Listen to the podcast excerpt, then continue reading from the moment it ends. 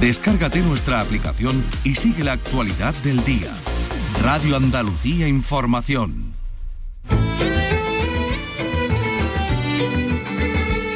Andalucía es cultura. Con Maite Chacón. Radio Andalucía Información.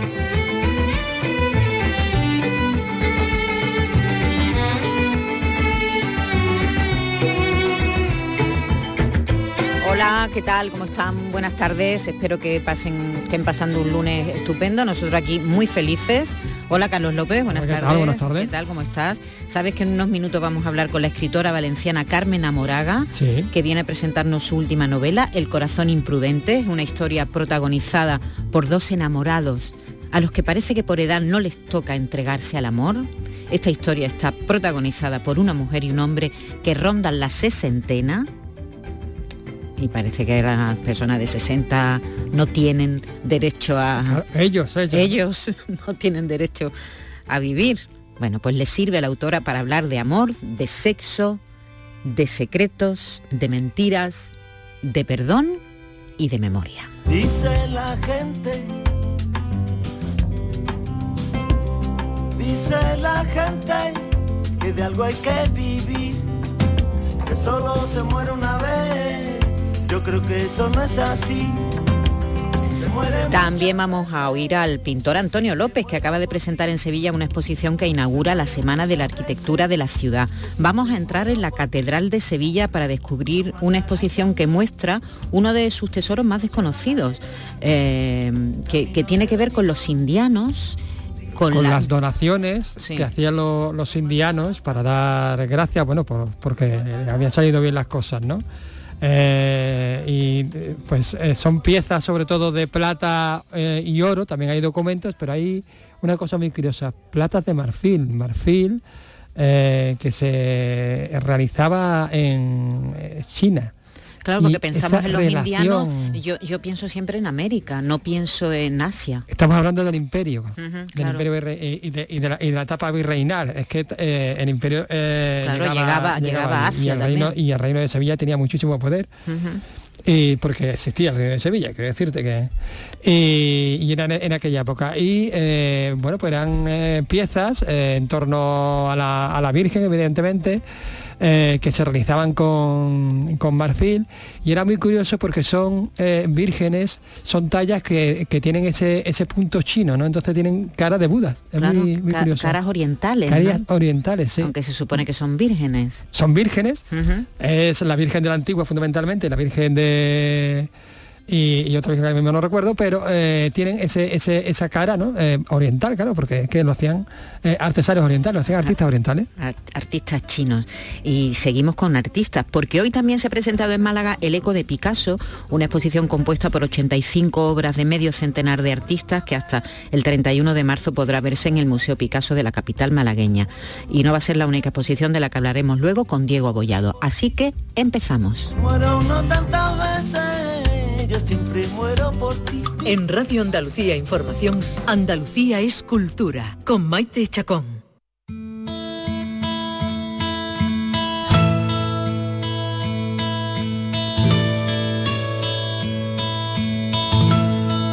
La escritora Carmen Amoraga nos presenta nueva novela después de casi seis años. La autora, que comenzó su trayectoria literaria ganando el premio Ateneo Joven de Sevilla en 1997 con su primera novela, Para que nada se pierda, acaba de publicar El corazón imprudente. En estos 26 años que han pasado desde 1997 hasta la actualidad, pues le ha dado mucho tiempo de hacer muchas cosas.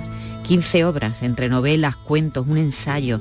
Ha sido finalista del Premio Planeta, primero finalista y luego ganadora del Premio Nadal en 2014 por La vida era eso. Y hasta hace pocos meses ha estado al frente de la Dirección General de Patrimonio y Cultura de la Generalitat Valenciana en las dos últimas legislaturas. Carmen Amoraga, buenas tardes. ¿Qué tal? Encantada de estar aquí. Mm, mm, vuelve a escribir a tiempo completo.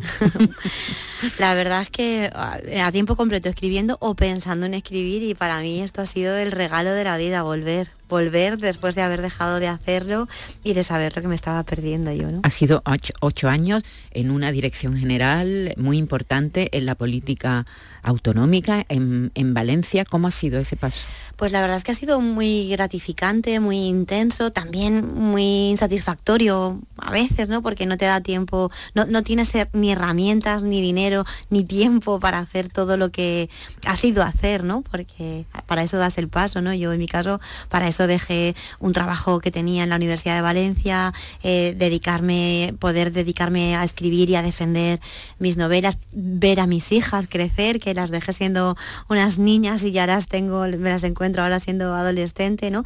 Y lo haces para intentar aportar tu grano de arena, ¿no?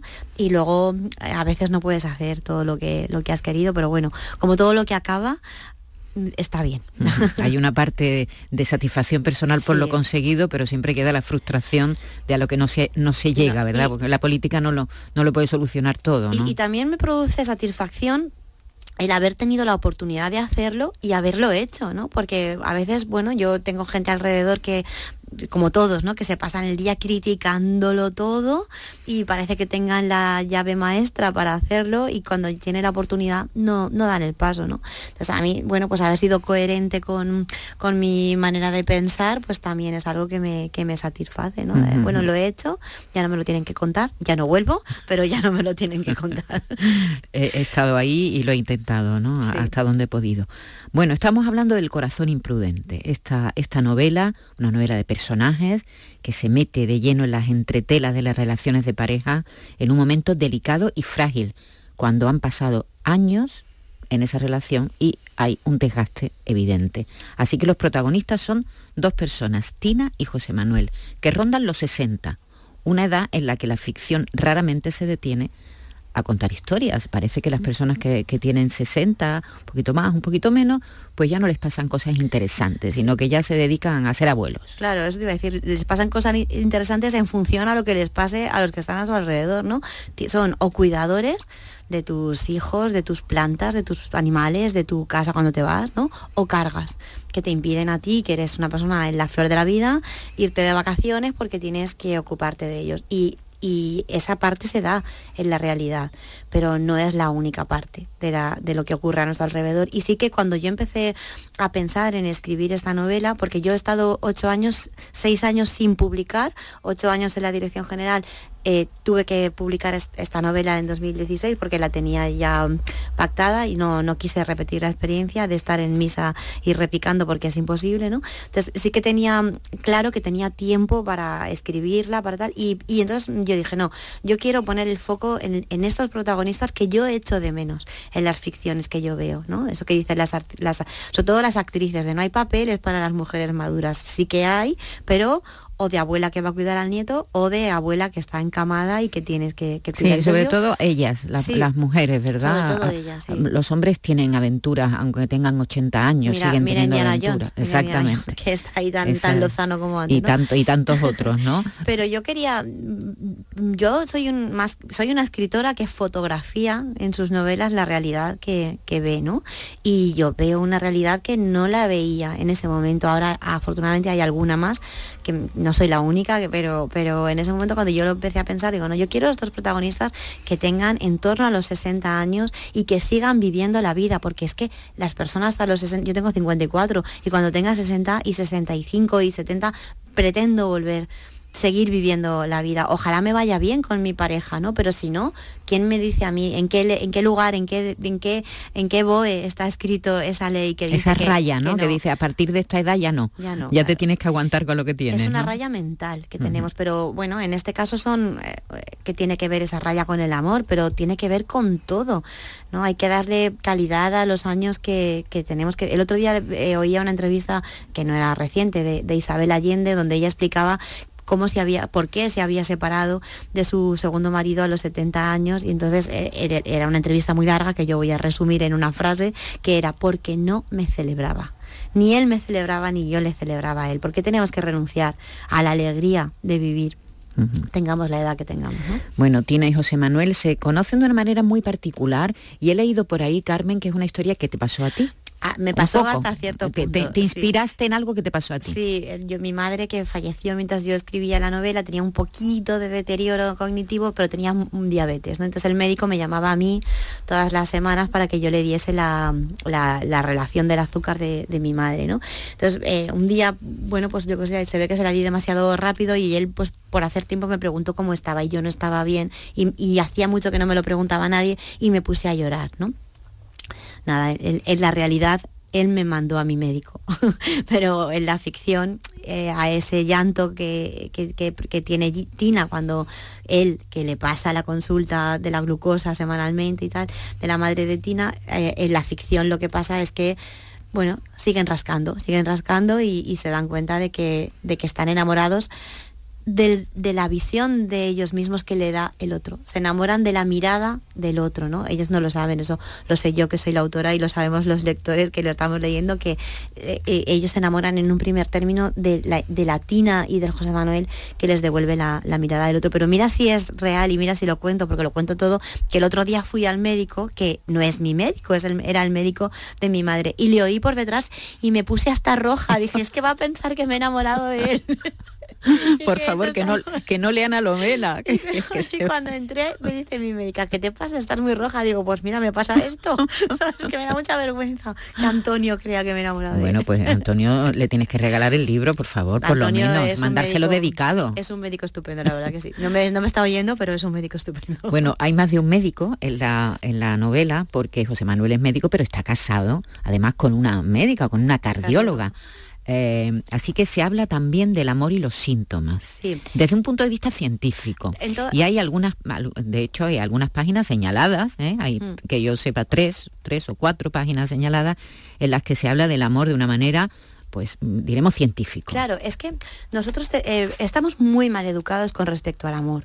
Estamos educados con, con el amor, no, no, hay, debería haber una clase en el colegio sobre el amor, ¿no? Y no la hay. Nos educa, está muy bien que los niños y nosotras cuando hemos sido niñas sepamos matemáticas, historia, eh, idiomas, lengua, todo eso es súper necesario, pero también, es una broma, pero también estaría bien que no nos dejásemos educar sobre el amor con la literatura romántica y con las películas románticas que acaban con el beso y luego qué, ¿no? Estamos, al final nos creemos que los seres de ficción están en la realidad y nosotros mismos tampoco somos seres de, ficción, ¿no? Entonces estamos muy equivocados con, con cómo nace el amor. El amor nace de una droga, de una droga natural que genera nuestro propio organismo, que nos enajena y que nos hace pensar que la otra persona es como nosotros creemos que, es, como nuestro cerebro enajenado nos ha dicho que es esa persona, que nosotros mismos somos como nos sentimos en ese momento de ese tan espitoso, ¿no? De, sentirse, una, es, una, es una sensación maravillosa, pero, pero no es real, no, no es real lo que, lo que sentimos y luego eso evoluciona hacia, bueno, como todo lo que como todo lo que está vivo evoluciona y puede evolucionar hacia otra cosa o hacia la muerte, ¿no? pero ese conocimiento no les excluye del padecimiento. Es decir, tú, tú puedes, ellos de hecho son conscientes, ¿no? Hmm. Sobre todo un personaje, ¿no? Una persona es consciente de, bueno, le quita, diremos, la, parte romántica, eh, pero, pero también padece, ¿no? Claro, claro que sí, esto es, esto es así, ¿no? Pero eh, cuando a veces sabemos algo, pero pensamos que nuestro caso es distinto. Sabemos que para el resto de la humanidad es de una manera, pero que nosotros somos la excepción que confirma la regla. Eso también es algo muy, muy humano, ¿no? Y bueno, eh, en el caso de Tina y de José Manuel, ellos se dejan llevar por ese enamoramiento eh, adictivo y, luego eh, las etapas las queman muy rápido precisamente por la edad, porque ellos ya le han dado la vuelta al jamón. Y, ella que querría tener más tiempo, hay una frase, la frase de la promoción es, ¿qué pasa cuando decidas, cuando sabes que decidas lo que decidas, estás cometiendo un error? Mm, eh, como frase promocional pues es así, muy llamativa y muy chula y tal, pero como, como leitmotiv de la vida de, de tantísimas personas, y yo me incluyo, que muchas veces no me he atrevido a tomar una decisión que yo sabía que a mí me iba a venir bien, ¿no? la que fuera la que fuera, amorosa, emocional, eh, laboral, ¿no? Tú sabes que a ti te va a venir bien, pero va a perjudicar a las personas que se supone que tú tienes que querer por encima de todo. ¿Por qué tienes que querer a alguien por encima de todo? Yo digo es que una reflexión que se hace también, ¿no? se habla mucho del egoísmo, ¿no? porque además eh, la autora ahí insiste, tú insistes en, decir esta persona tiene una actitud egoísta, la otra también tiene una actitud egoísta y, y, un poco yo creo que tú defiendes claro. que hay una medida en la que uno tiene que ser egoísta por su propio bien. Hay un momento en el que eh, Tina, que es una persona que, no quiere ser egoísta, quiere ser generosa, ¿no?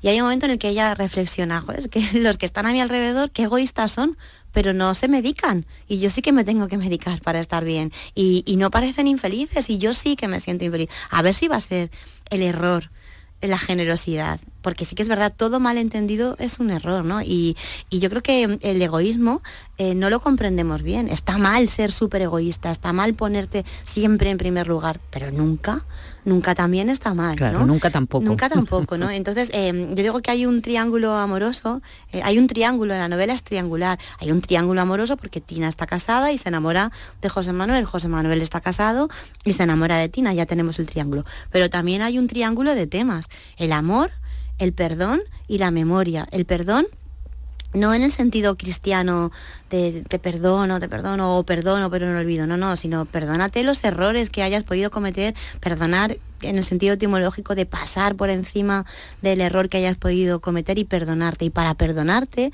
tienes que ser un poco egoísta, tienes que abstraerte de la consecuencia del error que hayas podido cometer. Hombre, si tu error ha, provocado que mueran 250.000 personas, hombre, pues vas a tener difícil perdonarte, ¿no? Pero si tu error ha cometido que, bueno, oye, te he dejado de querer, suponiendo que es un error enamorarte de otra persona cuando tienes una pareja o la infidelidad, suponiendo que es un error también, mira, pues lo siento, pero me ha pasado esto y tengo que seguir adelante, ¿no? La, memoria. Y hablas de la memoria. En la memoria hay un personaje que no aparece, es tangencial, que es mm. el hijo de el hijo de, Tina.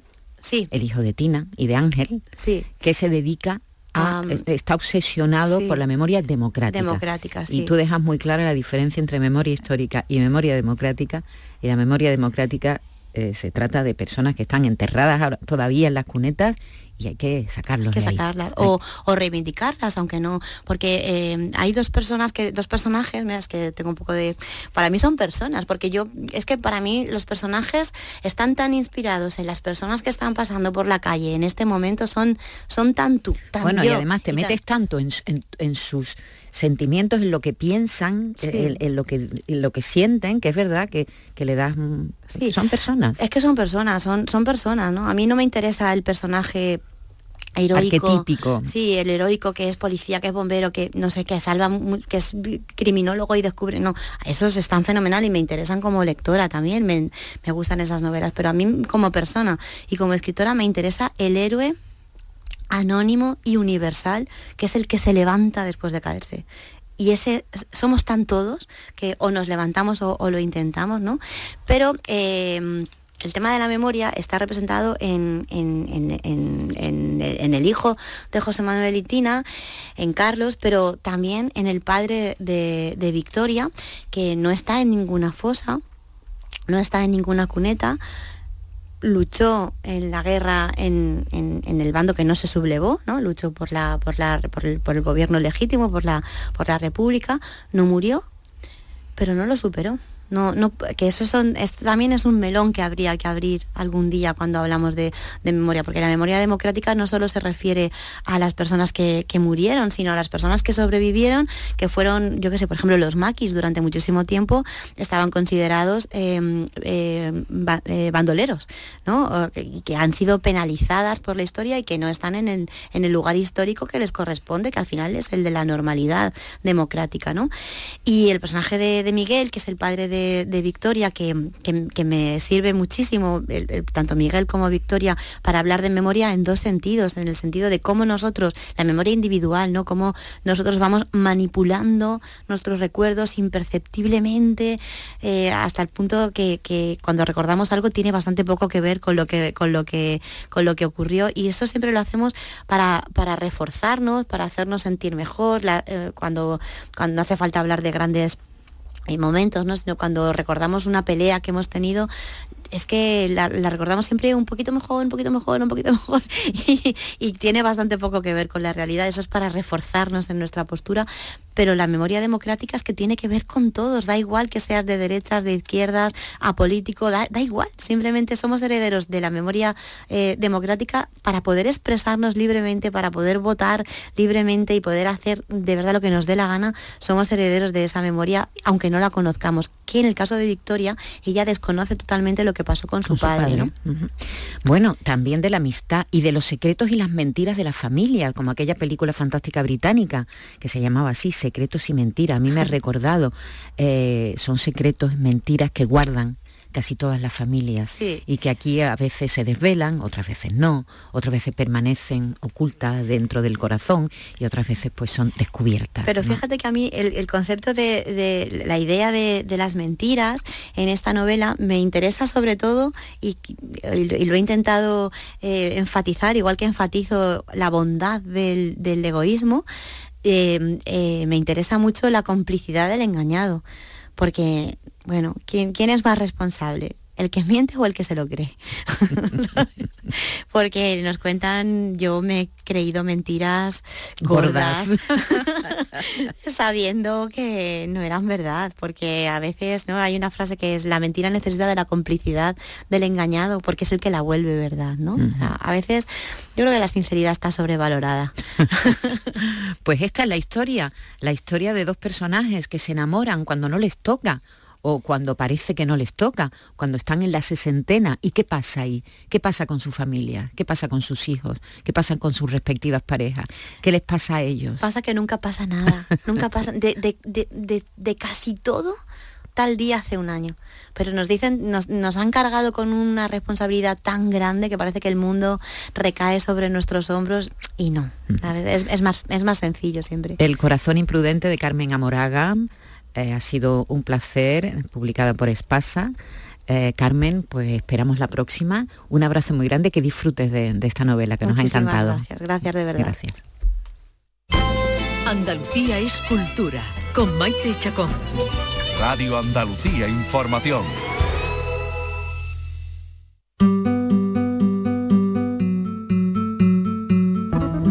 Nos vamos a Jerez porque la Fundación Caballero Bonal inicia hoy su intensa programación de otoño que sustituye al Congreso Literario Anual que desde la pandemia no ha vuelto a celebrarse. Pablo Cosano. Las actividades arrancan esta tarde con la presentación del poemario El sueño cumplido de Eloy Sánchez Rosillo, uno de los grandes exponentes de la lírica contemporánea en castellano. A partir de ahí se suceden hasta 14 citas con presentaciones, conferencias, la apertura del club de lectura o del curso de escritura.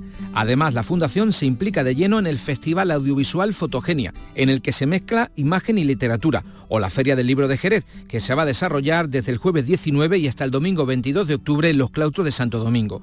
Una programación completa que, por desgracia, por falta de personal en la Fundación, no podrá incluir el Congreso Caballero Bonal, como el que se ha celebrado en Jerez durante 21 años. Pepa Parra es la directora. Por ahora es muy complicado porque no tenemos personal que atienda el Congreso, que es una actividad que se lleva todo el año. Empezábamos en febrero a preparar el Congreso y terminábamos en octubre el Congreso y después las justificaciones que nos llevaban hasta diciembre.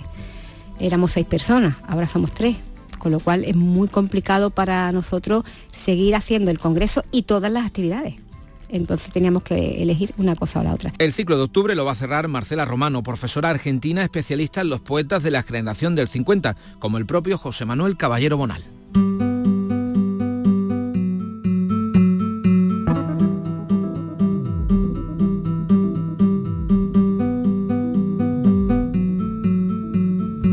Javier Moreno, nuestro compañero Javier Moreno, ha estado esta mañana en la presentación de una exposición del pintor hiperrealista Antonio López, que ha inaugurado la Semana de la Arquitectura en Sevilla, que ya cumple su vigésimo segunda edición. Javier López, bueno, ah, Javier López digo, he mezclado los dos ah, nombre y apellido. un honor, ¿eh? Javier Moreno, buenas tardes. ¿Qué tal? ¿Qué tal? ¿Cómo te lo has encontrado, Antonio López? Pues muy bien. Eh, Espera, que tienes el micro, no se te oye. Coge el de al lado, a ver si así tenemos más suerte. Ahora, a ver, a ver. Ahora sí, ahora, sí, ahora, creo que sí. Pues eh, Antonio ha venido, Antonio López ha venido a presentar tres obras inacabadas, inconclusas, que se exponen desde hoy en la Plaza del Cristo de Burgos, que es donde está la sede en Sevilla del Colegio de Arquitectos. Eh, es un pintor que tiene 87 años, eh, afable, sencillo como él solo, yo no lo conocía personalmente, lo he podido entrevistar y, creo que es uno de esos exponentes de, de- la obra inacabada que tiene que haber, Maite, me imagino, en, en- los talleres de miles de pintores y de pintoras en todo el mundo. Lo que pasa es que a Antonio López se le, se le conoce por lo que tarda muchas veces en, en concluir una obra y los motivos pues deben estar dentro de su, de su proceso creativo, ¿no? Claro, y, la, minu- la minuciosidad con la que trabaja, ¿no? El detalle tan, tan concreto con el que trabaja. Y hemos encontrado, y eso es lo que se puede ver, que se puede visitar hasta el 17 de noviembre, son tres cuadros. La exposición son tres cuadros. Están en el hall del, eh, del Colegio de Arquitectos. Tres cuadros que son de gran formato. Uno es de un barrio de Madrid, una, una imagen de Madrid muy difusa porque está, está casi incipiente, eh, desde Vallecas, y hay dos cuadros que empezó a pintar en el año 2012 en Sevilla. Eh, y dando vueltas por Sevilla se dio cuenta de que en la Expo, en la Cartuja, en el pabellón de la navegación había una torre que formaba parte de, de ese conjunto que diseñó Guillermo Vázquez Consuegra, el arquitecto, y se subió a la torre a pintar. Dice que el, el hilo conductor o el eje central de esa pintura es el río Guadalquivir. Claro, yo le decía, pero mucho de lo que de lo que está usted poniendo Sevilla ha cambiado. Dice, pues lo, lo tendré que cambiar. Dice, pero Sevilla cambia poco. Sevilla cambia poco, ¿no? Ahora te voy a contar alguna historia Por- de esos a, a cuadros. lo mejor ¿no? por eso tarda tanto en acabar un cuadro, porque va añadiendo elementos va que a lo largo de los años las ciudades van cambiando, como porque cuando se sienta en Gran Vía, por ejemplo, a pintar, A pintar. a- en la calle a pintar, va incorporando. Y empieza un montón de obras y, la- y la- y las va dejando ahí, ¿no? Casi todo permanece. En una ciudad como Sevilla, todo te lo vas a encontrar igual al, al año siguiente. Pero si hay algún cambio, yo el, el cambio lo introduzco en la pintura. Tiene que crecer en- en, eh, paralelamente al- a los cambios de la ciudad. Así es como yo lo hago. Así lo hace. Mm, Estos dos cuadros, ahora lo va, lo va a contar, empezó a pintarlos y los dejó allí. Los dejó en, en lo alto de la torre, que yo no sé qué, qué instalaciones habrá, habrá allí. La torre Schiller, para el que no conozca Sevilla, está al lado del puente del Cachorro, que A- es la- entrada a la orilla del río. A la orilla del río, la entrada de la carretera de, de Huelva, una torre muy moderna. eh, y ahí empezó a pintar y ahí los dejó. Los cuadros están, algunos están hechos polvo. Tienen, una de las esquinas está completamente eh, levantada, destrozada. Uno venía con una, con una fotografía pintada, una fotografía del sitio, porque él empezó a pintar ahí, luego ha seguido pintándolo en otro sitio. Le han quitado la, fotografía. Ahí se los encontró y cómo se los encontró. Pinturas que han estado tiempo allí en la torre, en la parte de arriba, y han sufrido mucho por, por el calor, por la humedad, y están absolutamente machacadas. Me las he tenido que llevar a Madrid. Y las voy a acabar con cuadros pequeños con apuntes. Las voy a acabar ya en Madrid. Yo no los vuelvo a traer a Sevilla porque están destrozados. Parece que va a tomar apuntes en, en Sevilla de eso que se ve desde la Torre Schiller, que es de como si estuvieras enfrente del barrio de Triana, en el Parque Magallanes, en la isla de la Cartuja, pues lo que se ve, lo que se ve enfrente, algunos edificios han cambiado.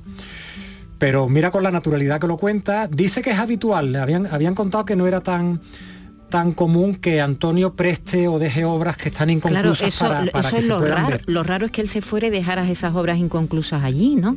Las dejó, pues porque me imagino que querría volver. Oye, y el cuadro es grande. ¿Cómo te llevas un cuadro tan, tan, tan grande? No es un cuadrito Él pequeño. estará acostumbrado porque él, Sí. él trabaja siempre con muchas veces trabaja con grandes formatos grandes y no te digo las esculturas, ¿no? Que hace cultura, esculturas gigantes, ¿no? Pues esas obras están ahí, se pueden Es visitar. una curiosidad, ¿no? Es una curiosidad y, y es arquitectura en proceso y viene un poco al hilo del concepto que ha elegido el Colegio de Arquitectos de Sevilla, que se llama En Curso. ¿Por qué? Porque nos decía eh, Nuria Canivel, la, la nueva decana del colegio, que es algo así como la arquitectura siempre está en proceso, ¿no? Y una ciudad, sobre todo una ciudad en, el momento actual con, con- con el cambio climático, con los procesos urbanísticos que tienen que cambiar de adaptación, de participación ciudadana, pues es una suerte de llamado de atención a que, a que todo cambia y como, claro, es el Colegio de Arquitectos y como la pintura de Antonio López es tan arquitectónica, ¿no? De- estamos acostumbrados a ver esos cuadros de, sobre todo de Madrid, De Madrid. pues lo han elegido y lo han invitado y ha venido encantado.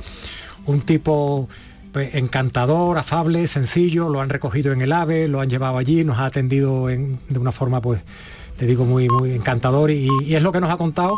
Y alguien que quiera ver una obra inconclusa de Antonio López, pues vaya al Colegio de ah, Arquitectos de Sevilla. Allí la tiene. De todos modos, él lo decía, Sevilla cambia poco. Es verdad que hay ciudades que están en continua transformación. Uno viaja por algunas ciudades y no para de ver grúas, nuevos edificios que se construyen, eh, ciudades como que están como sin terminar.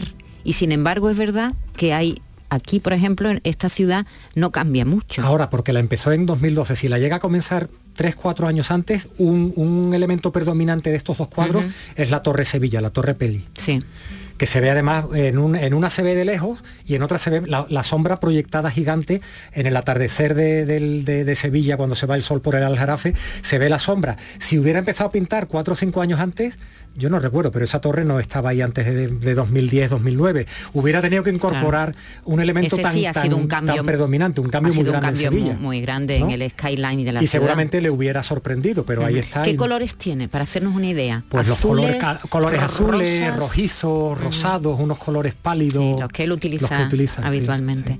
Muy bien, Javier. Ha merecido la pena, vengo, muy, muy contento de haber una persona, La verdad es que es una persona, yo tuve la oportunidad de entrevistar una vez una persona encantadora. Sí realmente es como tú dices, sencillo, sencillo Y, encantador y un grandísimo artista.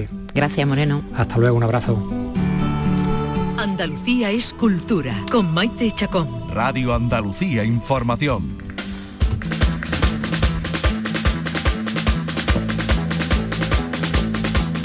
Hay un hombre en España que lo hace todo bueno, y, el hombre que lo hace todo en España, que se llama Carlos López, también ha estado de exposición. Hoy se ha inaugurado la exposición Plata y otras dádivas indianas en la Catedral de Sevilla, que muestra por primera vez 25 plazas de, eh, piezas de plata, oro y marfil que llegan de América y de Filipinas junto con documentos de la época virreinal. Van a estar expuestos en la catedral y también en el Palacio Arzobispal hasta el próximo 15 de octubre, Carlos. Efectivamente. Bueno, esto es una iniciativa, Maite, que se encuentra enmarcada dentro de los actos conmemorativos del noveno Congreso Internacional de la Plata Iberoamericana que comenzará la próxima semana. Así que también hablaremos de eso la próxima semana.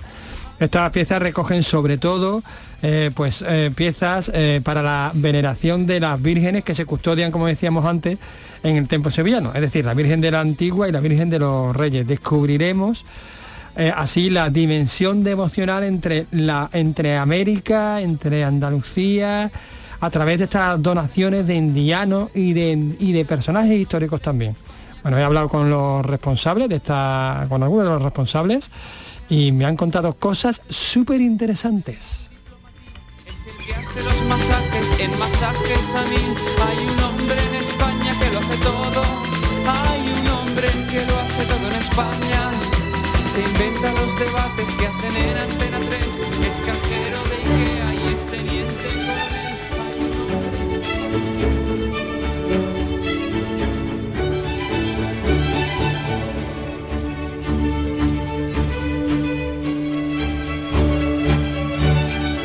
Pues efectivamente que me encuentro con los responsables de esta exposición, de esta exposición histórica, podemos decir. Vamos a empezar a hablar con el delegado de pastoral y personal del Cabildo de la Catedral, Adrián Ramos Bailón. Hola, ¿qué tal? Buenas tardes. Hola, ¿qué hay? Buenas tardes. Hoy se presenta esta exposición que recopila cuántas obras de, de América aproximadamente. Pues yo creo que ahora el comisario podrá cifrar bien todas las obras que se muestran tanto aquí como una sede que es la Catedral de Sevilla como también el archivo histórico que se encuentra en el arzobispado. Yo simplemente mm, subrayar, si me lo permite, que para la catedral es un, honor poder acoger eh, tanta reflexión y tanta investigación sobre su propio patrimonio, especialmente sobre la plata y otras dádivas que de América vinieron sobre todo por la veneración a las vírgenes que aquí se custodian y se veneran, especialmente la Virgen de la Antigua, tan unida América, y la Virgen de los Reyes, patrona de la Archidiócesis, pero ya desde entonces, a partir de la canonización de Fernando III el Santo, pues desde ese momento también cobrando mucha importancia. Que nosotros tengamos aquí los, objetos de devoción a la Virgen como, como mm, objetos de estudio, pues es un honor para nosotros, para la Catedral de Sevilla. Bueno, ya que me ha dado el paso perfecto para hablar con el comisario, venimos con el, eh, con el comisario, con Antonio Joaquín Santos. ¿Qué tal, Antonio Joaquín? Pues nada, pues disfrutando de, este, de esta jornada de inauguración, porque para, para mí, en definitiva, para mi Departamento de Historia del Arte de la Universidad de Sevilla es un honor poder colaborar con el Cabildo en este tipo de eventos, porque sobre todo en ellos también se muestra todo ese campo de investigación que se lleva a cabo en torno a un patrimonio tan riquísimo como el de la catedral. En el caso de La Plata, en el que soy especialista, pues hemos intentado durante varios años también poner en valor esa investigación y, como no, pues eh, sacar a la luz las grandes joyas que tiene esta catedral, entre ellas las indianas. ¿De sevillanos y de no sevillanos? Sí, eh, lo, lo, que se expone aquí es realmente la dimensión devocional que tuvo, por ejemplo, la Virgen de la Antigua, una devoción internacional. Como he dicho anteriormente, no hay catedral en América que no tenga una, réplica de la Virgen de la Antigua y que eso supuso que desde Cristóbal Colón, pasando por los grandes conquistadores americanos y, como no, muchos también anónimos, pues donaran piezas de plata como ofrendas de favores recibidos por la Virgen. Por ejemplo, Colón eh, ofrece, está documentado, un ídolo de oro sobre una especie de isla de plata, así lo dice la, documentación, por una promesa de su primera mujer, doña Filipa Moniz. Eh, posiblemente eh, Filipa Moniz no conoció a la Virgen de la Antigua, pero él sí. Entonces, pues quiso, sobre todo, pues donar esa, esa pieza, posiblemente de esos primeros ídolos, como no aquella devoción que le había dado tanto. Pues la segunda isla incluso que descubre Colón le pone su nombre, la antigua. Y eh, pasando también por otros personajes como Bizarrón, el arzobispo, Bizarrón, virrey de la Nueva España, que también se acuerda de su devoción del antiguo porque había sido canónigo de esta catedral y le dona un cáliz de oro y unas vinajeras de oro, además de otro ajuar que se pone en la posición también para el culto de la catedral. Luego también otras devociones, como por ejemplo eh, la Virgen de, de, los Reyes o la Virgen de la Cinta o la Virgen del Madroño, también reciben donaciones de esos sevillanos que emigran y que se acuerdan. ¿Por qué? Porque han tenido fortuna. Normalmente se lo piden a la Virgen y se acuerdan de la Virgen y en sus testamentos pues dicen pues damos tanto dinero o mandamos una lámpara o una, o una pieza de plata o una joya a tal Virgen por tal beneficio que me ha traído en la vida. Es una forma de agradecimiento, también una forma de mantener este vínculo con, Sevilla. Con Sevilla. De hecho, en muchas ocasiones mandan dinero. Y el Cabildo tiene a bien pues, crear obras maravillosas. Por ejemplo, aquí se expone el cáliz de oro de pedrería de la Capilla de la Antigua, que fue realizado por José Alessandro Esquerra en 1767, que es una obra pues maravillosa, financiada con 2.000 pesos escudo, es decir, la moneda más de mayor valor en esos momentos, el peso escudo americano, que mandan desde Honduras. Un, precisamente un presbítero de Huelva que, en recuerdo, como no, de su Virgen de la Antigua, pues decide donarle eso y finalmente pues se materializa en una obra sevillana, pero de primer orden, financiado por India. Por lo tanto, muchas de las obras de nuestra catedral en la Edad Moderna recibieron esa, esa prebenda de India. Por ejemplo, vamos a exponer también eh, el documento, por ejemplo, de el, dibujo de la urna de San Fernando. ¿Por qué? Porque la corona desvía 9.000 pesos escudo también de lo que viene de América para financiar esa obra de plata. O, por ejemplo, evidentemente la custodia de Arfe en plena pues pleno desarrollo de esa minería indiana a finales del siglo XVI, pues parte de esa plata venía de América. También exponemos, como no, eh, el Tratado de Arfe de varias conmensuración donde se reproduce esa pieza tal y como originariamente la ideó Juan de Arfe y evidentemente pues la materializó con plata americana. Hablamos de plata, hablamos de oro también, hablamos de documentos, pero hablamos de marfil. Esto es muy curioso. De marfil también porque también el marfil entraba dentro de las donaciones, un marfil que venía, como no, de Filipinas, realizada por chinos, realmente, chinos eh, los angleyes, como se le llamaba en su momento, y que pues eran donaciones que también se hacían para, pues, eh, sobre todo cruces de altar, imágenes de devoción, para pues eh, las múltiples capillas que estaban en la catedral.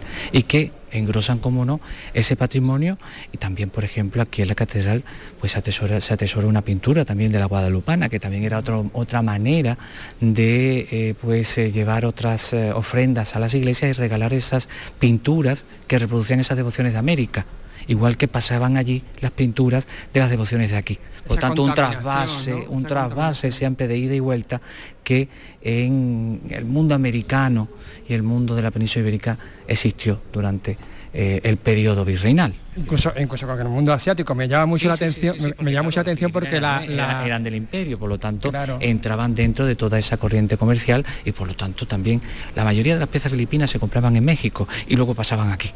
En México estaba el punto intermedio y pasaban aquí o se encargaban directamente a, Filipinas.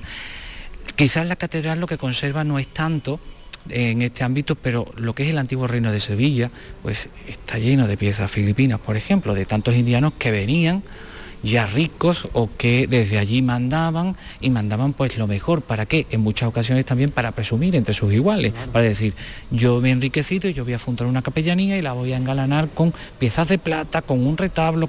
Claro, eso estás diciéndole a la gente que qué fortuna has conseguido, qué favorecida has sido precisamente por la Virgen o por tu devoción. Y de ahí que también se promocionen todas estas obras un síntoma de prestigio, de prestigio social, evidentemente, eh, y me llama muchísimo la atención, eh, no se lo pierdan, estas imágenes de, las vírgenes con esas caras semiasiáticas que eh, recuerdan como a las caras de Buda, ¿no? Estas imágenes. Totalmente, porque además la plástica lo que se hace es, en muchas ocasiones, mm, cambiar lo que es eh, la simbología suya de alguna divinidad y transformarla a la Virgen María. ¿Por qué? Porque la diosa madre está, por lo tanto tan solo hay que muchas veces transformarla en cierta manera. Es un culto universal que se, que se adapta, que se adapta.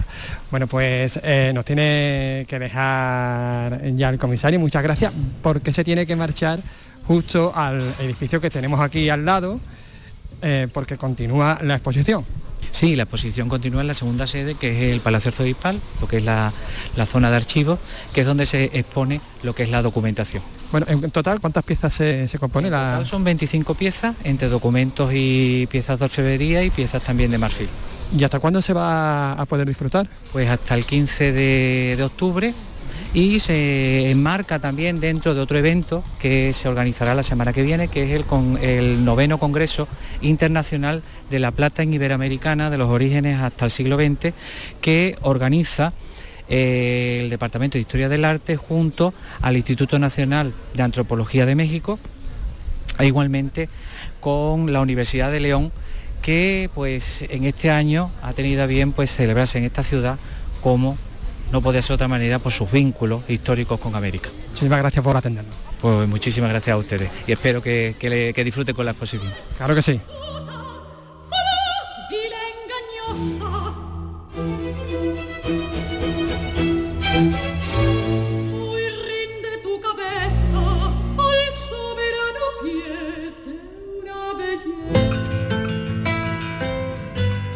Andalucía es cultura, con Maite Chacón. Radio Andalucía Información.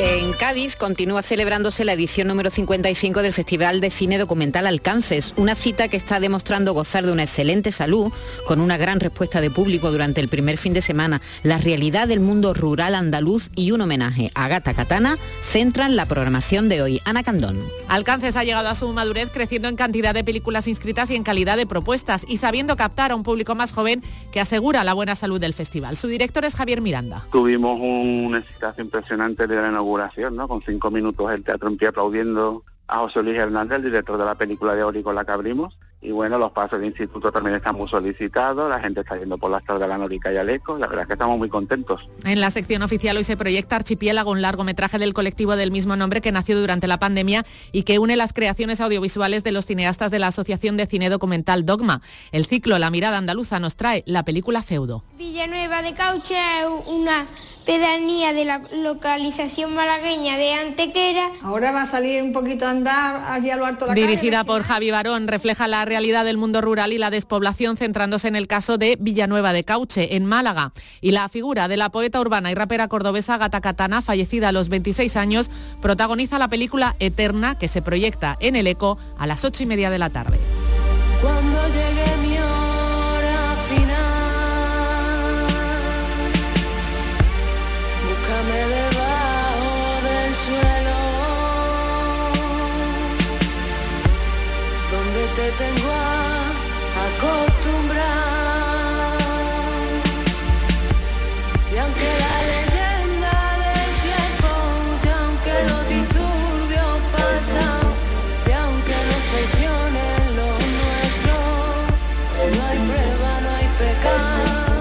Andalucía es cultura. Radio Andalucía Información. Ay, Pablo Ruiz, que travieso corazón de plastilina. La vida te tira un beso, la gracia te da propina. Este niño que es un caso apunta buenas maneras. Un Todos los lunes estamos dando un repaso a la vida de Picasso. Eh, octubre es el mes picasiano por excelencia y este año más por la conmemoración del 50 aniversario de la muerte del pintor, querido Diego Abollado. ¿Cómo Buenas estás, tardes. Maite Chacón? Muy bien. Muy bien. Es verdad que octubre siempre, tú acuérdate eso de octubre picasiano, Claro, siempre se decía, siempre ¿no? se- y, se siempre se han organizado. Siempre. Y además como el cumpleaños a, fina- a final de mes da tiempo de Claro, sobra. De, presentarlo todo, creo que es el 28 de octubre. Fecha en la que además, fíjate, cumple 20 años nuestro Museo Picasso de Málaga, fíjate, Ujú. 20 Por cierto, años, lo- ¿no? los trabajadores siguen en huelga hoy. ¿eh? Efectivamente, siguen Sí, en huelga sí. en un día además mañana y hoy, un día muy, un día muy importante para el museo, porque donde se precisamente a- al, al abrigo de estos 50 años de la, de la muerte de Picasso, se inauguró una, expo- una exposición magnífica, ¿eh? pero esas exposiciones que, que, que solamente hace el museo de lo hacen otros muchos museos, pero bueno, déjame que defienda lo nuestro. Hombre, claro que sí, sabe hacer muy bien el Museo Picasso de Málaga rodeado de unos profesionales estupendos. Eso, bueno, profesionales que hay que recordar que están en huelga, llevan ya mm, pues, pues, semanas, Semanas eh, reivindicando subidas salariales, mejoras en sus condiciones de trabajo. Así que ayer, eh, ayer se, se plantaron en la puerta eh, para recibir a un, un grupo, se manifestó en la puerta del centro coincidiendo con la llegada de Bernard Picasso, que venía acompañado de Jeff Koons para precisamente una visita privada a la Ah, esta exposición de la que vamos a hablar, que se llama. El eco de Picasso. Efectivamente, el, el eco de Picasso. Si ha habido exposiciones que han hablado de distintas eta- etapas concretas de Picasso, de su relación con otros artistas, aquí lo que vamos, lo que se va a ver y lo que se puede contemplar es la influencia o el eco de Picasso en todos los artistas posteriores. ¿Qué artistas? Pues fíjate, algunos tótems absolutos del arte contemporáneo. Son más de 50 artistas los que van y ahí se puede ver, eso es como una especie de macro, de, de un museo magnífico de arte contemporáneo donde se pueden ver algunos de los más importantes, desde Basquiat hasta, mm, hasta Hadley, hasta de Kooning, hasta Francis Bacon, Antonio Saura, es decir, es un festival realmente, ¿no? Y, y es increíble como muchos de ellos tú no son, son artistas mucho más contemporáneos, como digo, ¿no? Desde los 80, algunos incluso en los 90, que no asocia directamente con la obra de Picasso, pero de repente empiezas a mirar cómo de alguna manera mm, ese eco está también. ¿no? Claro, porque Basquiat no lo conoció. Eh, claro que no. Basquiat decía que su, que su artista, que cuando era joven estaba obsesionado, que le encantaba el Guernica. Y fíjate que Luis Bourgeois, que es de otra época distinta a Basquiat, pero bueno, también es una artista contemporánea magnífica y única, también hablaba de la importancia de ese cuadro. Y es verdad que ese cuadro entre otros muchos de Picasso es como es como todo un, es, un, es un cuadro que es graffiti es un cuadro que es un que es un arte conceptual un arte protesta Mm, es que te pones a dar cuenta y, la por, por eso tiene la, importancia claro, que claro. tiene, ¿no? No, Y- y no es un capricho. No, no, no es ninguno. Y fíjate que hay un Bacon también que a mí me parece magnífico. Que tú sabes que, que Francis Bacon mm, tiene una manera de retratar muy personal y, prácticamente única, en la que cuesta muchas veces ver, ver ciertas influencias, ¿no? Y aquí tiene un retrato que de verdad que es un Picasso, no es un Picasso, es un Bacon, pero se, se ve cómo ha tamizado y cómo ha, cómo ha, ha llevado a su terreno una estética y unas características que son terriblemente picasianas en el trabajo, o al menos determinada época de Picasso en su final, ya a partir Claro, de los años 60. cuando se dice 70. que Picasso ha sido uno de los grandes artistas del siglo XX, se habla de la influencia que ha tenido en otros artistas, en una exposición como esta se ve Claro, claramente. Claro, se ve, porque estamos acostumbrados a ver los- los cuadros de alguna manera no contextualizados con la obra de Picasso. Repito, son además grandes artistas en los que tú vas a reconocer la genialidad. Tú ve- ves un Basquiat y, solamente vas a buscar todos los referentes que tienes de Basquiat, o ves un Louis Bourgeois y una Louis Bourgeois y ves lo mismo. Pero en este caso, al verlos en este contexto, te das cuenta que, que sí que, sí, que tiene mucho que ver. Que también hay obras de Picasso importantes. Ah, ¿eh? también, eso te iba a cuadro- preguntar, hay- si además sí, hay obras de sí, hay Picasso. un cuadro magnífico que es Masacre en Corea, que viene del Museo, del Museo Picasso de París, y que es un obrón, quiero decir, es famoso cuadro en el que aparece, a ver, no tiene nada que ver, pero bueno, puedo recordar un poco aquellos fusil- fusilamientos de Goya del 3 de mayo, ¿no? En los que hay, es un obrón, es un cuadro de estos de, de los de, de los de referencia de Picasso. de No ha tenido que, Picasso ser se fácil guardó. organizar esta exposición No. porque la obra vendrá desde, desde Bueno, lugares muy diversos. ¿no? Totalmente, y además eso ahora los periódicos lo ponen mucho, antes no lo ponían, pero como, como- claro, como está- fíjate tú que estamos hablando, estamos hablando de Basquiat y estamos hablando de Picasso, que son probablemente los dos artistas más cotizados en el mercado del arte. Y ahora siempre los periódicos y todo siempre ponen lo, lo que cuestan los seguros, 129 millones de euros. Digo, bueno, vamos a relajarnos, que como no tenemos, no, te- no- no te- no- esos cuadros están en un espacio que es público, ahora mismo de alguna manera nos pertenecen a todos. Y además es verdad, de hecho es el Estado el que avala estas exposiciones que solamente las puede hacer el Estado, porque ¿quién avala 129 millones de euros un seguro? ¿no? Eh, Quiere decir que. Pero es verdad que todo ese mundo, sobre todo en el arte contemporáneo y Picasso especialmente, donde, donde el dinero mm, es tan evidente, pues cuesta, ¿no? Porque tú piensas en un cuadro del Renacimiento y sabes que sí que vale dinero, pero bueno, lo, ves más. Pero claro, aquí cuando estás viendo en Sotheby's o en Christie, que están los Picassos y los, y los, y los Basquiat cayendo chorros de millones, pues claro.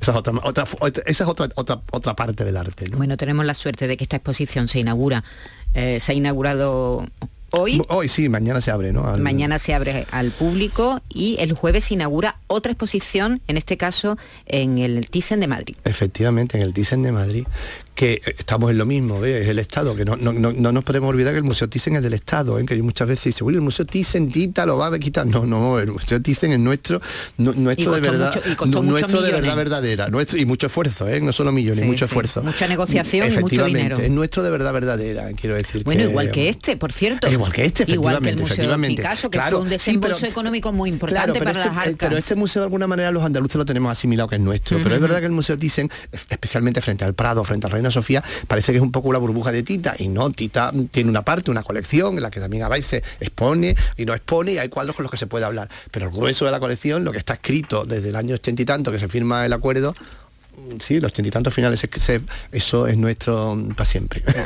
Magnífica, magnífico también exposición en la que mm, se habla precisamente de un tema muy interesante que es lo sagrado y lo profano en Picasso. Cuando hablamos de lo sagrado no pensemos solamente en, Jesucristo, pensemos también que antes de Jesucristo mm, los hombres y las mujeres creían en otro, en otros, en otras, en otras sacralidades, ¿no? Y además la obra de Picasso es, es también muy interesante toda la mitología clásica, ¿no? Con lo cual esto es un espectáculo. Pero también es verdad, y esto a los andaluces siempre nos da, nos parece un poco más cercano por aquello de que convivimos mucho más con la iconografía religiosa en nuestro día a día, también están estos famosos cuadros de Picasso que pinta, em, si no me equivoco, en los años 30, donde aparece un crucificado. También él, él- él pintó un crucificado. Claro, varios, varios, sí, sí. eh, Influenciado también por la pintura Claro, nuestra, ¿no? De claro, nuestro país sí, y por los grandes por la pintura, nuestros. claro, por la pintura barroca, Barroca. y la pintura barroca que tan importante es con todas esas formas, ¿no? Y que, que, que- que- que- que- que- nada más barroco que un crucificado, ¿no? Por la propia, por la propia forma que tiene ya, ¿no? De caer el cuerpo, de elevar los brazos, ¿no? Eh, el barroco natural, ¿no? El Esta crucificado. exposición es que se la, mañana la de Málaga, Y el pasado, 4 de el jueves, octubre. ¿no? El jueves, creo que el es el, jueves. el 4, ¿no? El El jueves. jueves, exactamente, el 4. Al 14 de enero del año do- eh, 24, del año que viene. Sí, tenemos ya hasta las primaveras. Normalmente tú sabes que las temporadas empiezan en todos los grandes museos, empiezan a, a principios de octubre, muy raro que sea en septiembre, y ya aguantan hasta las primaveras por lo menos. Ujú. una estación, ¿no? por así decirlo. Vale, esta muestra el, modo en el que el artista aborda pues esos clásicos. Y claro, Y hay, también el- hay y obra magnífica porque hay obra de Rubens, hay obra de. Rubens, hay obra de, de- bueno, de to- también toda la artillería pesada que tiene el Thyssen de manera natural. Y aparte, pues claro, cuando tú tienes artillería pesada, las exposiciones que tú montes te van a prestar artillería pesada. Eso es la, la grandeza de los grandes museos, ¿no? Que si tú tienes buena obra, pues te van a prestar también buena obra. Y entonces eh, es un espectáculo también de, de ver y además es muy interesante mm, acercarte a ese Picasso, como te digo, con, con ese aire un poco sagrado, ¿no? con ese concepto de lo sagrado que entronca, por supuesto, como te digo, con toda la pintura, especialmente la pintura barroca. Y siguen algunas otras exposiciones que hemos contado aquí también, por ejemplo, la de Picasso y Chanel en, también sigue hasta enero. Es decir, que, que- que esto, esto no es un, sin parar. Nada, además, daban los datos hoy, ¿no? Me parecía que más de un millón de personas habían, habían, habían pasado, habían visitado las exposiciones. Y bueno, y que bien queda otra, que esta ya será para noviembre, que es la de Barcelona, la del Museo Picasso de Barcelona, que es una exposición también magnífica en la que se va a hacer en dos sedes, en la fundación, en la fundación de Joan Miró y en el Museo Picasso de Barcelona. Y ahí sí que es monotemático, es Picasso y Miró, frente a Ah, frente. Picasso y Miró. Frente Eh, a frente. Ay, qué chulo. El frente a frente la acabo yo de poner, ¿eh? que me pongo muy dramático y que me estaba acordando de frente a frente, bajamos la mirada. Qué bonita canción. que sí, qué bonita. Esa la, cantaba Janet. Eh, Janet. ¿No? Eh, sí, Sí, Janet, y luego han- los indios han hecho una versión Sí, yo, preciosa. yo a mí me gusta así un cierto. poco más flamenca también, pero bueno, eso ya me la llevo yo a mi, a mi terreno. Muy bien, bueno, pues ya lo saben. A partir de mañana se podrá ver esta, esta exposición Sí. El eco de Picasso en el Museo de Málaga. que sin lugar a duda, repito, insisto, es una de las grandes exposiciones, sin quitarle mérito a ninguna más, es una de las grandes exposiciones de este, de este otoño en Andalucía. Merece la pena acercarnos allí. Le deseamos suerte también a los trabajadores en sus reivindicaciones, a ver Así si es. llegan a un acuerdo con la empresa y, mm, y eso, y todo se soluciona porque llevan ya mucho tiempo, muchas semanas de, de lucha eh, por sus derechos y por su... Y además trabajando, ¿no? Que hace la huelga trabajando, Sí, ¿no? bueno, no sé si algunos no, sé cómo se la plantearán y cómo lo harán, pero pero bueno, eh, eh, hoy hoy siguen siguen esa, esa esa reivindicación, ese día reivindicativo. Así que muchas gracias Diego Abollado. De nada, a vuestras Hasta órdenes. luego. Andalucía es cultura con Maite Chacón. Radio Andalucía Información.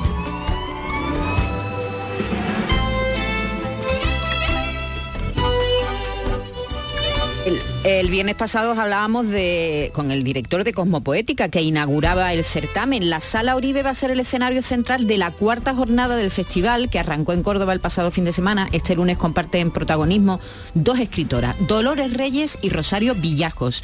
Son dos mujeres que están ahora mismo triunfando en la literatura y están protagonizando sendos fenómenos literarios. Antonio Postigo. La argentina Dolores Reyes, tras su debut literario en 2019 con Cometierra, una obra que aborda el problema de los y que tuvo una amplia repercusión internacional, se acaba de consagrar recientemente con su segunda novela, Miseria, que es una continuación de la anterior.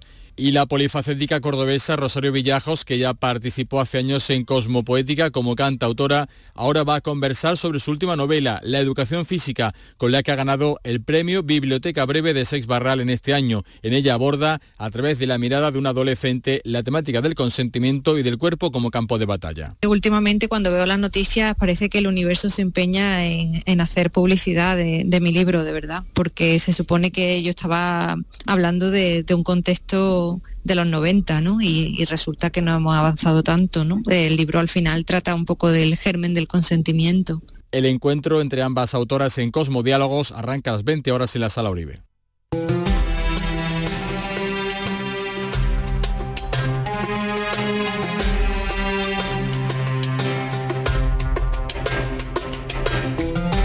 Y vamos a recordar ya casi, casi para terminar, faltan tres minutos para que lleguen, sean las 4 de la tarde, que hoy regresa eh, un año más la fiesta del cine. Y va a durar esta primera semana, durante la primera semana de octubre, que coincide además de lunes a jueves. eh, la Federación de Cines de España ha anunciado que las salas de cine de todo el territorio español van a bajar sus precios muy por debajo de los precios típicos que se pueden encontrar normalmente en las salas. Y además con una buena noticia que es que no hay que acreditarse en la web oficial. Exactamente. Porque eso es verdad que era como, verdad, como que que te cortaba Sí, ahí un poco, ¿no? poco Un- como una barrera, sí, ¿no? una barrera, una barrera. Del 2 al 5 de octubre los precios van a ser eh, 3 3.50, va a haber más de 300 salas, es decir, que va a haber salas por toda Andalucía, por todo el país también, evidentemente. Y bueno, se va a poder ver Barbie, por ejemplo, aquellas personas que no la han podido, que no hayan podido ver todavía. ¿Quedará alguien que no haya visto Barbie? Yo no la he Sí, visto. ¿Tú no la has visto, Yo no la he visto. Llado? No la he visto. Por ejemplo, yo que tampoco la he visto. Yo he visto Core. Bueno, El Sol del Futuro, La de Moretti. la de Moretti, El superviviente de Auschwitz, Falcon Lake, Gran Turismo, Cerrar los Ojos, eh, Campeones, Campeonex. Campeones con X, la última de Woody Allen la- también. La, última de Woody Allen. eh, en fin, After, hay un poco para todos los públicos, para todos los gustos, del 2 al, al 5 de octubre, como decimos, y bueno, 350, está bastante bien. Qué bien, 350. Y ahora los, los que tenemos discu- descuento de mayores también nos Yo lo creo que los ya, ¿o no? descuentos no? se suman, Ah, vale. porque entonces nos tendrían que dar un eurito. Y no nos entrar. dice mejor no acreditarse a los de no enseñar DNI cuando eres mayor de 55. A mí había, había un momento en que me pedían el DNI y me decían, no, imposible, usted no puede tener esa Yo, edad. yo he deseado tanto Ya que no me lo, piden. yo he No deseado tanto que me lo pidieran y nunca me lo han pedido. Ya no me lo piden. Pero vamos, ni en los autobuses, ni en ningún, Ningún sitio. sitio, Se ¿no? tragan perfectamente la edad que tengo, Fíjate. Carlos. Hombre, es una porque- injusticia muy porque grande. la ficción Pues mira, supera la mal, realidad. Me parece muy mal, porque representan mucho, mucho menos. Oye, oye, adiós, adiós, que nos vamos. Bye. Venga, un abrazo hasta mañana, que lo pasen bien. Le voir un jour, c'est mon rêve joli.